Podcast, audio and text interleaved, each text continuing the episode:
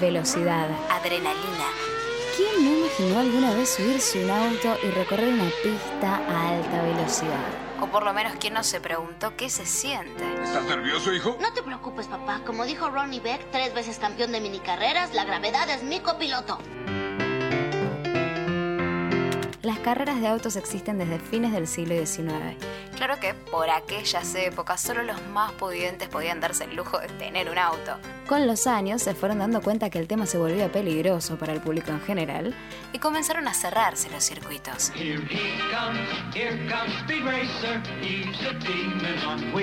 Pero hoy hay una nueva forma de ser parte de una experiencia similar sin la necesidad de ser un profesional. El autódromo virtual. ¿Te animas a subirte al simulador?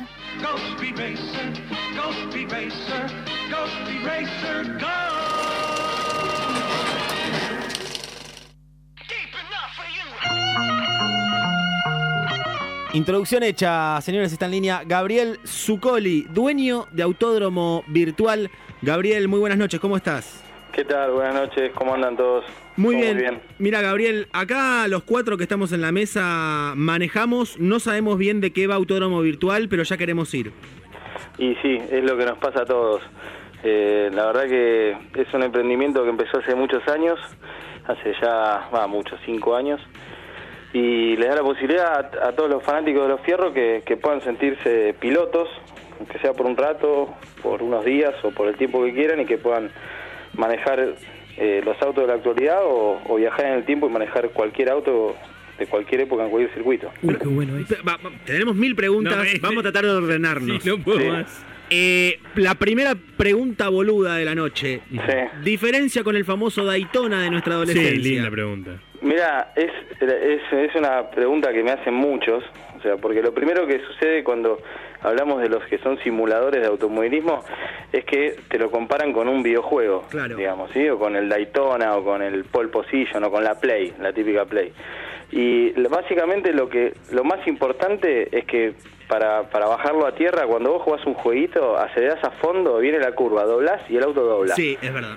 ¿sí? No sé cómo, porque la realidad es que si vos agarras un auto de calle, en, agarras tu auto y vas a fondo y cuando llegaste a la esquina de Juan B. Justo decís tengo que doblar, No. no, probable que sigas derecho, no que dobles.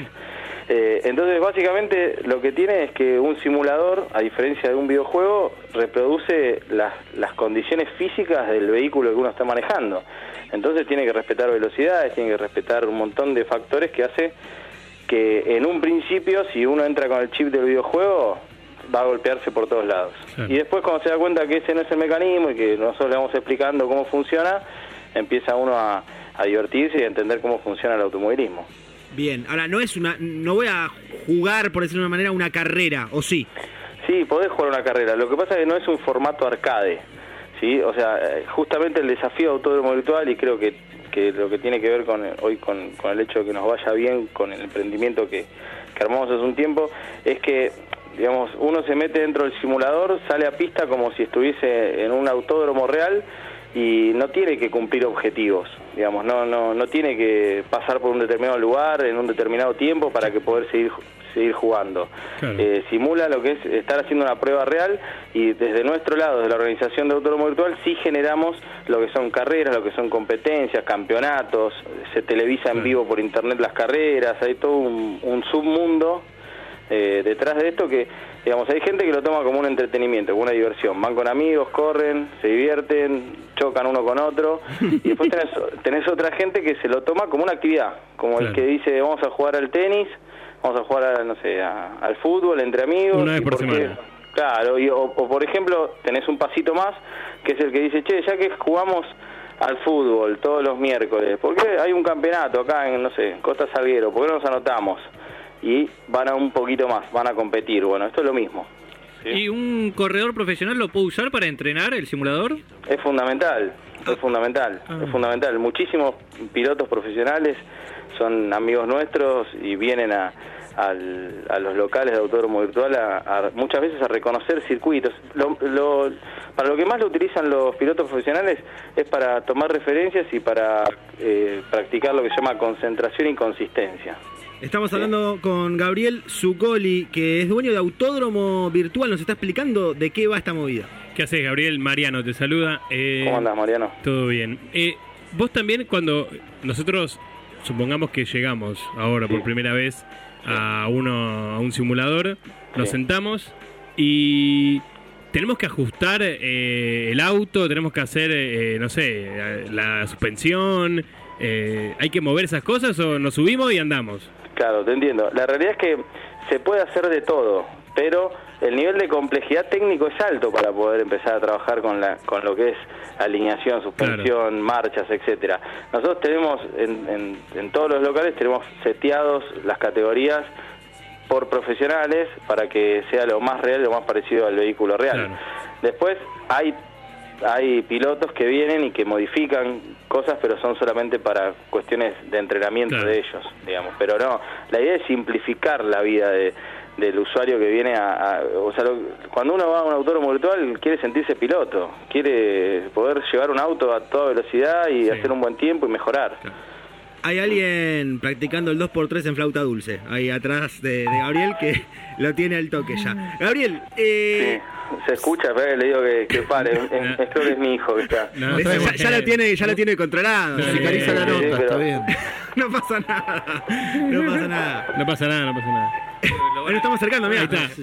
Ahí lo, uh, le Ahí Uy, está, le lo- sacó la Uy. Le rompió la flauta. El hijo nos está odiando en este momento. Sí. Si vieran la cara que puso, aparte, hice algo malo. Eh, Gabriel, ¿y si me la pongo con el auto virtual? Sí. ¿Qué pasa? ¿Perdés? Sí, mirá, la, la realidad es que no pasa nada. Por suerte, simplemente se aprieta la tecla escape en el teclado y se puede volver a empezar. Siempre y cuando no estés en una competencia oficial de autónomo virtual o no estés en un servidor online que nosotros tenemos montado para que todas las sucursales de diferentes provincias puedan estar interconectadas, digamos. Claro. Bien. Sí. ¿Van muchas mujeres? Van algunas mujeres, es mucho más el porcentaje de hombres, pero hay varias mujeres que se, que se animan y que vienen a... Hay, hay algunas son pilotos que vienen a entrenar y otros que, que vienen a divertirse. Pero sí hay, no es una gran mayoría, pero, pero hay. Eh, me interesa, Gabriel, saber cómo... Porque la verdad que me parece muy innovador esto. ¿Cómo, cómo, cómo empezaste con esto? ¿Hace cuánto? Eh, ¿Cómo, Sí, ¿de cómo es la dónde salió historia? la idea, no? Claro. Mira, la idea fue muy de casualidad, como, como fue sin pensarlo, porque yo en realidad me dedicaba a otro tipo de deporte que no tiene que ver con el deporte motor, deportes más extremos, más bohemios, más Sí. al aire libre, y eh, en un momento, por un desafío con un amigo que tenía un equipo de karting profesional, me subí a un karting para probar y claro, yo pensé que era un fenómeno manejando porque para el que no, no está en el mundo del automovilismo, Todos manejamos auto, fenómenos. Sí. Claro, todos, Sí. exacto, todos, todos somos campeones y pasamos los cambios rápido, todo. Pero bueno, la- para hacerla corto, quedé a 5 segundos en un cartódromo, en un Sí. en el cartódromo de Zárate, quedé a 5 segundos de él, lo cual para mí era brillante. Yo le digo, bueno, 5 segundos no es nada, es rapidísimo. 1, 2, 3, 4, 5 y pasé yo. Nada, sí, nada. Entonces la pregunta que vino después de eso fue, eh, del primero al quinto más o menos en clasificación, ¿cuánto tiempo hay? ¿Cuántos segundos? Sí. Y la respuesta fue no, hay apenas dos, tres décimas. Uf. No, de Lo- No, se, li- se liquidó. No, olvídate. Mi cara fue peor que la de mi hijo cuando le dije que pare con la flauta. No, no. No, me sentí muy mal y automáticamente yo soy un tipo que, no sé, la competencia como que me motiva. Le dije, ¿tenés un karting para que corra? Sí, bueno, y me puse a entrenar en, en, en karting, empecé a correr. Después de eso siguió armarme un simulador en mi casa y después de eso era o separación o, o simulador. ¿sí? Claro.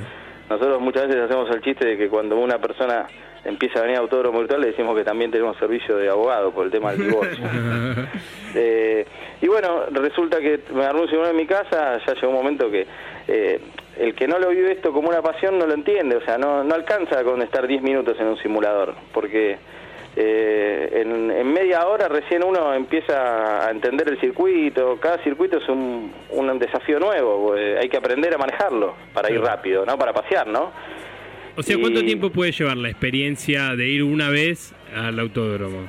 virtual? No, nosotros tenemos tenemos modelos de, digamos, tenemos productos prediseñados para que una persona eh, se siente, en, en, por ejemplo, en, el Super TC2000, que es un auto de tracción delantera, o en el Turismo Nacional, que es tracción delantera, que son más fáciles, más dóciles de manejar, y lo ponemos en un circuito que no sea un moño, que no sea tan trabado, Claro. y nosotros lo asistimos, y, y en 10 minutos, 15 minutos como mucho, ya sabe lo que tiene que hacer y ya le empieza a disfrutar de la experiencia. Con estar una hora, por ejemplo, es más que suficiente para, para pasarla bien.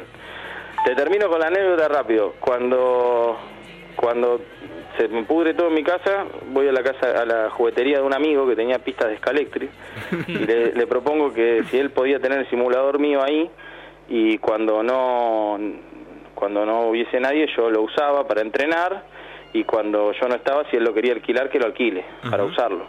Y iba y yo cuando iba a entrenar nunca me dejaba porque estaba siempre facturando entonces, bueno, a partir de ahí surgió la idea y lo que parecía medio loco, que soñaba en algún momento con tener un local con, con 10 simuladores, bueno, hoy tenemos más de 100 simuladores en el país. Uf, increíble. Gabriel Zuccoli explicándonos sobre el autódromo virtual. Gabriel, alguien que no sabe manejar no puede ir.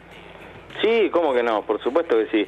De hecho, hay pilotos profesionales que vienen al- a, entrenar a los locales que, que, por ejemplo, nos contaban la anécdota de que, de que ellos pasaron de manejar un karting a manejar simulador y a manejar autos de fórmula y luego cuando les tocó que el padre le- le- les compre un auto, le- les tuvieron que pedir que sea automático porque no sabían usar el embrague. No.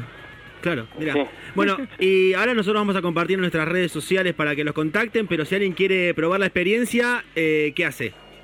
Si alguien quiere probar la experiencia puede entrar a nuestro sitio web que es autodromovirtual.com.ar o en las redes sociales que es Facebook barra autódromo virtual, Instagram lo mismo y Twitter lo mismo. Tenemos todas las redes sociales. Lo- te digo que acá simplemente imperfecto estamos como locos con, con ir, ¿eh? Bueno, eso desde ya que están invitados y desde ya también están invitados cualquier consigna que ustedes quieran eh, hacer y quieren regalar dos, tres pases para que puedan venir a vivir la experiencia.